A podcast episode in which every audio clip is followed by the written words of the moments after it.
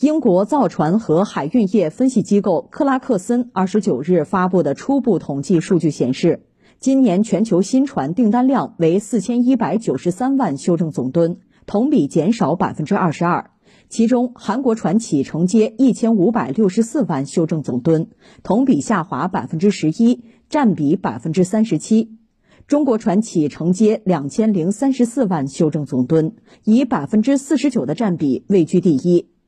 按船种来看，韩国承接订单中百分之六十五为液化天然气运输船，百分之二十七是集装箱船，二者占比之和达到百分之九十二，而散装货轮方面为零。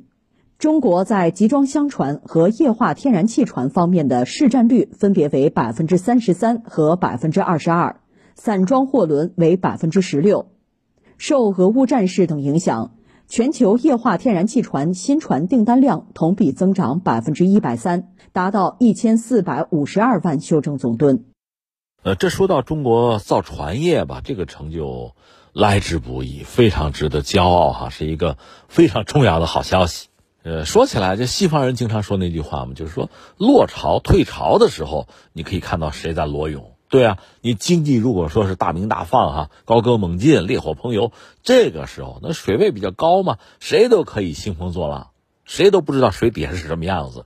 到这个水位掉下来了，就全球经济出问题了，不景气了，水位低了，这时候大家这个本事就都露出来了，是不是裸奔？这大家看的就很清楚了。就是在这个时候，其实是对一个国家的经济真正考验的时候，对一个国家的。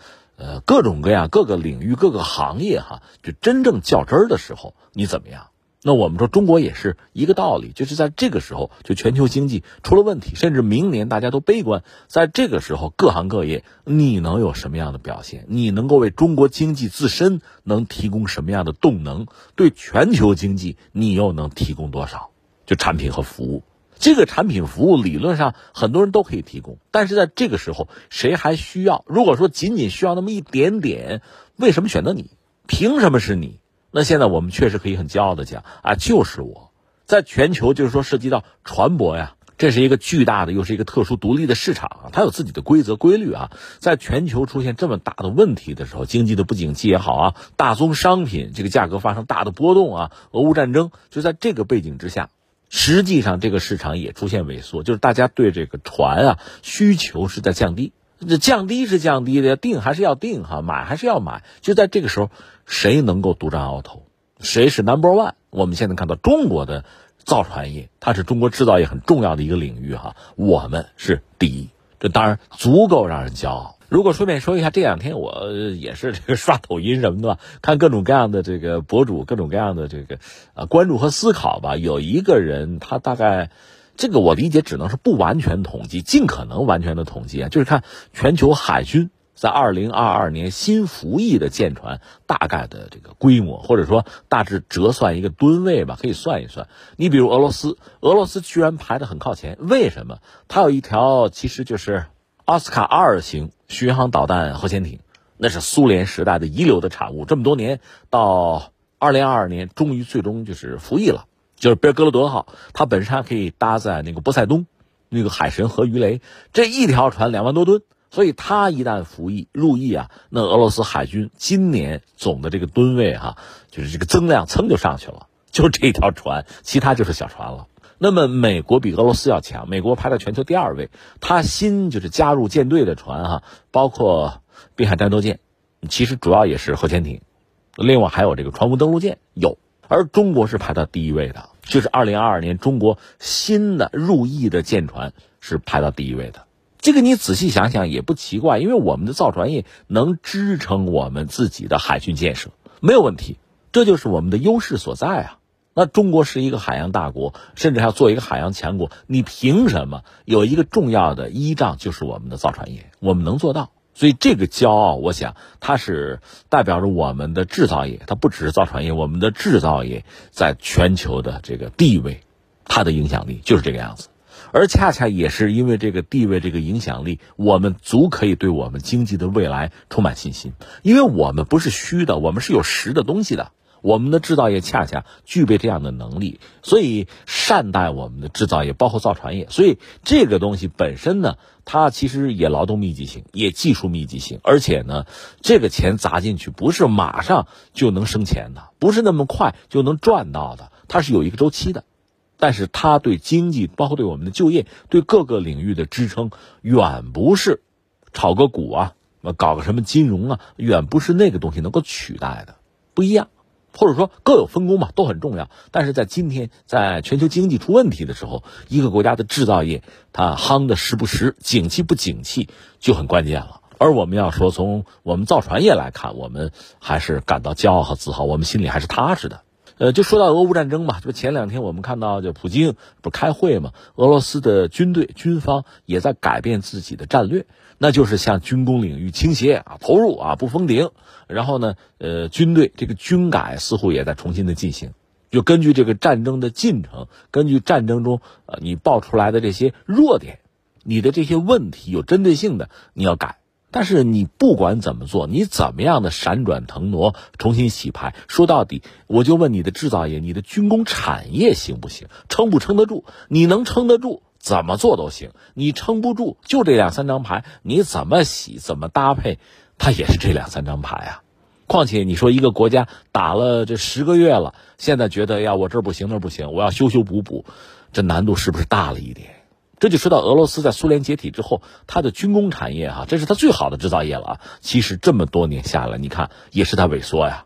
这就是所谓大浪淘沙，不进则退啊。我们今天不去讨论那个战争的性质，也不去讨论就是俄罗斯在一九九一年苏联解体之后，它的整个这个产业的政策，咱们不用说这个，我们现在就说结果呀。真正当你需要的时候，你的制造业、你的军工产业是不是能顶得住？那撑不住你就垮呀。这是涉及到一个国家生死存亡的大问题嘛？所以这个时候你会看到一个国家的制造业它的坚实程度，那还是至关重要的。而我就觉得，通过这次我们看哈，就造船业这个成绩单，确实让人就很骄傲。当然，一个硬币是两个面，咱们一个劲儿叫好哈，这倒是这年底了，大家高高兴兴哈，这心情倒是很愉快。但是还有一些事情我们要看到，你比如说，一直和中国人在争的是谁呢？是韩国人。中韩的造船业在全球目前啊，应该说我们姑且称之为双雄吧。因为你要从总的这个吨位上讲，中国是领先的。但是我们也知道，你看韩国这次它依然是落后于中国的。从总的这个订单，从这个吨位来讲哈，但是它这个订单里边，呃，大头是什么呢？就是 LNG 液化天然气船。这是一种比较特殊的船舶吧。最早我记得是，就是液化天然气这个事儿哈，最早是法国人搞出来的。就是用船来运液化天然气，这个技术最早是法国人搞的，那很牛的，对吧？这开创性的。但是法国也好，其他西方一些大国也好，在 LNG 船的现在就是设计、建造、生产整个这个领域，其实已经远远落后于中国和韩国了。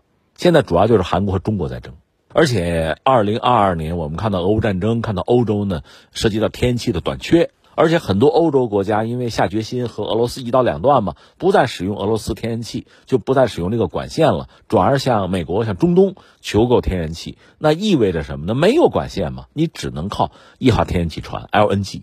那么这个船你要么租，你要么就是订货买都行。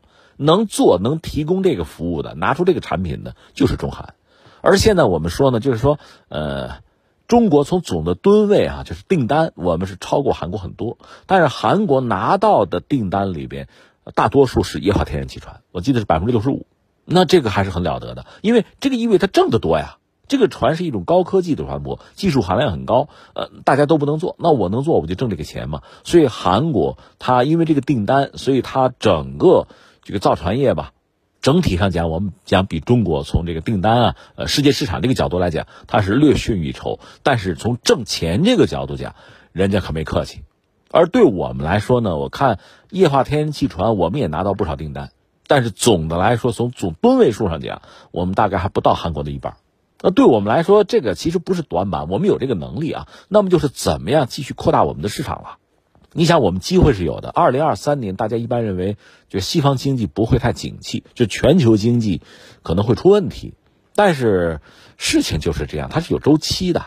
全世界的经济也好，一个国家一个经济体的经济也好，它是有这个波峰波谷的。那对我们来说，现在恰恰是全球范围内哈，呃，一方面就经济来讲是一个波谷吧，另一方面呢，对 LNG 船的需求倒有波峰之势，因为欧洲需要嘛。那对我们造船业，我们既然掌握这个技术，下面就是怎么样扩大我们的市场嘛，提供更优质的产品和服务，和韩国人一争高下嘛。就在这个领域，我相信以我们的能力，有一点时间也可以做起来，也可以有更好的收获，这没有问题。而且，在二零二二年，我们就上海外高桥船厂搞的那个就是豪华游轮。那还没有最终做出来，但是还是在稳步推进吧。这个领域的短板我们也在补上，所以展望未来吧，从军用船舶可能那就是核动力航空母舰。呃，中国有没有技术我们不论，反正现在还没有做出来。这是从将来看，这个算是一块短板，早晚是要拼上哈。